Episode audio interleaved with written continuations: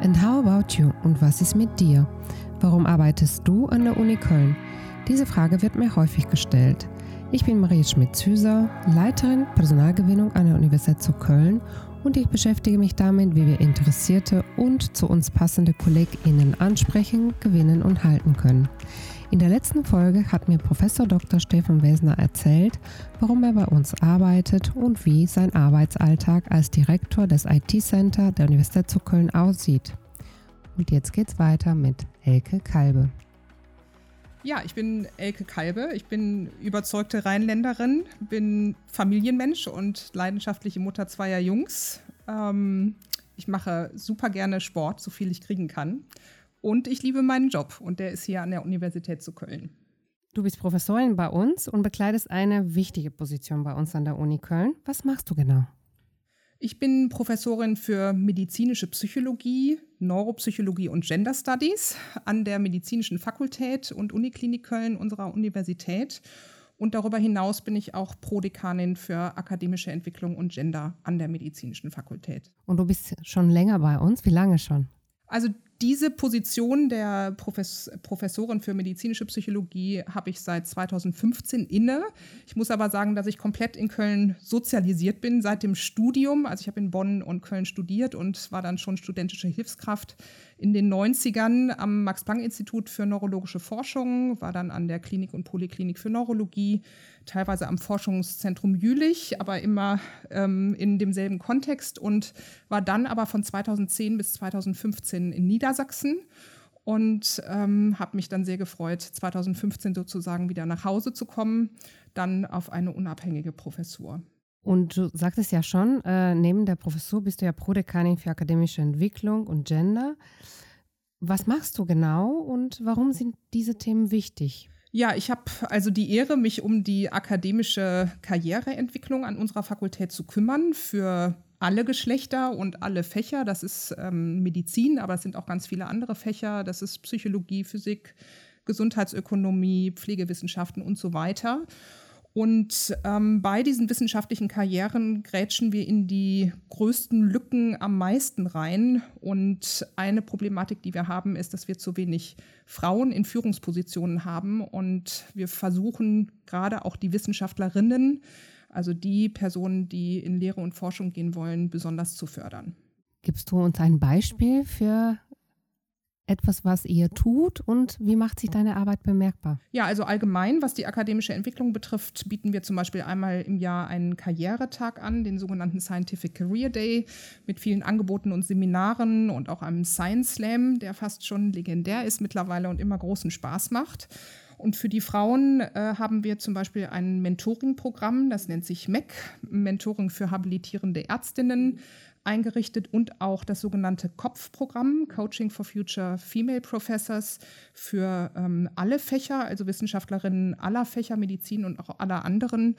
Und ja, wie macht sich das bemerkbar? Wir ähm, bekommen aktuell viele individuelle Rückmeldungen. Ähm, also tolle Tage sind, wenn ich zum Beispiel einen Anruf bekomme und sage, ich habe mich auf eine Professur beworben und äh, das Programm hat mir super geholfen. Das ist richtig schön.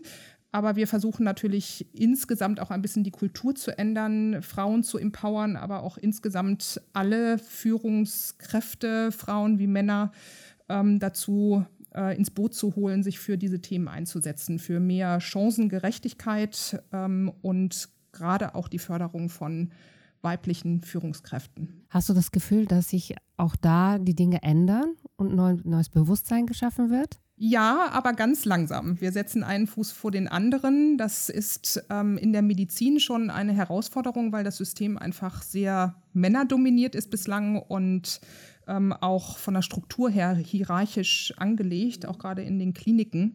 Aber wir merken schon eine Veränderung und wir werden immer mehr, sag ich immer. Und ähm, es lohnt sich einfach absolut, sich für dieses ähm, Thema einzusetzen. Das macht großen Spaß. Und ähm, du bist ja auch Professorin. Übst du diese Tätigkeit weiterhin? Hast du deinen Lehrstuhl noch? Ja, unbedingt. Wir sind so zwischen 20 und 30 Leuten im ähm, Institut, also in der Abteilung oder Institut für medizinische Psychologie. Und wir machen Lehre und Forschung. Wir sind in die Ausbildung der MedizinerInnen eingebunden. Wir haben die Erstsemestis, wie wir sie nennen, und bilden die in Themen der Psychologie aus, die für angehende Ärztinnen wichtig sind. Und in der Forschung geht es vor allen Dingen um Kognition im Alter, also geistige Leistung bzw. geistigen Leistungsabbau im Alter. Und seid ihr für alle medizinische Studiengänge zuständig? Für Humanmedizin sind wir zuständig und wir haben auch Lehranteile, zum Beispiel jetzt in dem neuen Studiengang Hebammenwissenschaft. Was macht denn am meisten Spaß? Die Vielfältigkeit tatsächlich. Also in Lehre und Forschung tätig zu sein, ähm, auch gerade Kognition im Alter mache ich im Prinzip seit dem Studium das Thema und äh, da gibt es einfach viel zu tun. Die Gesellschaft altert und es gibt immer mehr Menschen mit Demenzen und äh, wir machen sehr kliniknahe Forschung, entwickeln zum Beispiel kognitive Trainings, um einem geistigen Leistungsabbau entgegenzutreten ähm, beziehungsweise dann auch kognitiven Störungen ähm, entgegenzutreten und sie zu therapieren. Aber auch die akademische Karriereentwicklung ist mir extrem wichtig und ja, einfach die Zusammenarbeit mit vielen verschiedenen Menschen, vor allen Dingen äh, jungen, brillanten, dynamischen Leuten, das ist großartig. Und ähm, jetzt sagtest du die Vielfalt, hast ja auch sehr viel äh, schon erzählt. Da sind viele unterschiedliche Aufgaben, die du unter einen Hut bringst. Wie schaffst du das? Das ist eine gute Frage. Ich sage mal, ich alter halt ein bisschen schneller. Aber ähm, man muss natürlich schon strukturiert sein auf der einen Seite. Ähm, und ich mache mir jeden Morgen To-Do-Zettel. Ähm, man darf auch nicht zu streng mit sich sein. Also wenn man viele Bälle jongliert, dann fällt halt schon mal einer hinten runter. Und ähm, das ist dann manchmal auch okay.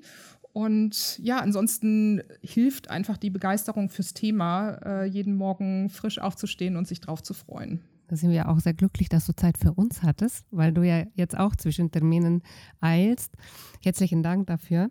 Ähm, du arbeitest am medizinischen Fakultät. Wir hier an der Uni haben mehrere Fakultäten. Wofür steht die medizinische Fakultät? Ja, die medizinische Fakultät, ähm, so aus der Innenperspektive, ist schon eine konservative Fakultät, eben eine männerdominierte hierarchische. Aber auf der anderen Seite ähm, steht sie natürlich für Spitzenforschung, für die Medizin der Zukunft. Und ähm, es ist toll, Teil dieser Fakultät zu sein und ein kleines bisschen dazu beizutragen, sie auch voranzubringen. Aus der medizinischen Fakultät heraus geht tolle Forschung, sei es die Krebsforschung, die Altersforschung und noch viel mehr. Was ist das für ein Gefühl? Macht dich das stolz? Ja, das kann ich schon so sagen, dass mich das stolz macht. Ähm, es gibt jede Menge Disziplinen, die die medizinische Fakultät vereint und die insgesamt die äh, medizinische Forschung voranbringt. Ähm, wir am Institut fühlen uns vor allen Dingen der Alternsforschung bzw. dem Fakultätsschwerpunkt Neuromodulation zugehörig. Und hier geht es darum, ähm, ja, ähm, durch Modifizierung des Systems, hier des zentralen Nervensystems, ähm, dazu beizutragen, positiv Krankheitsprozesse zu beeinflussen.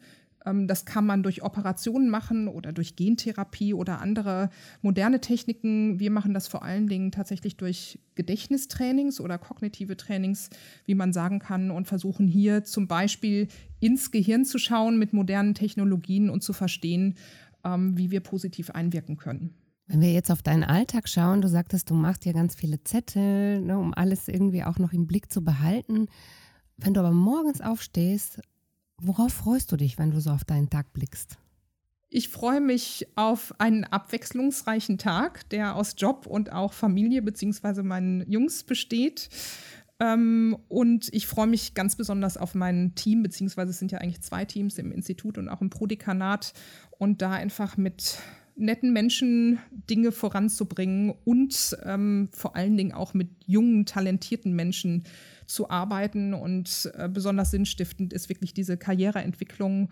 Und als Führungskraft, wenn man wirklich gute Leute hat, äh, muss man manchmal nur ein, ein paar Stellschrauben drehen und hier ein bisschen unterstützen und da ein bisschen unterstützen. Und dann laufen die einfach fantastisch nach vorne. Und das, das macht ganz besonders viel Spaß und auch das macht stolz. Und wenn du jetzt ein paar Jahre in die Zukunft äh, schaust, lass uns mal gar nicht so weit äh, in die Zukunft schauen, lass uns mal so fünf Jahre nehmen.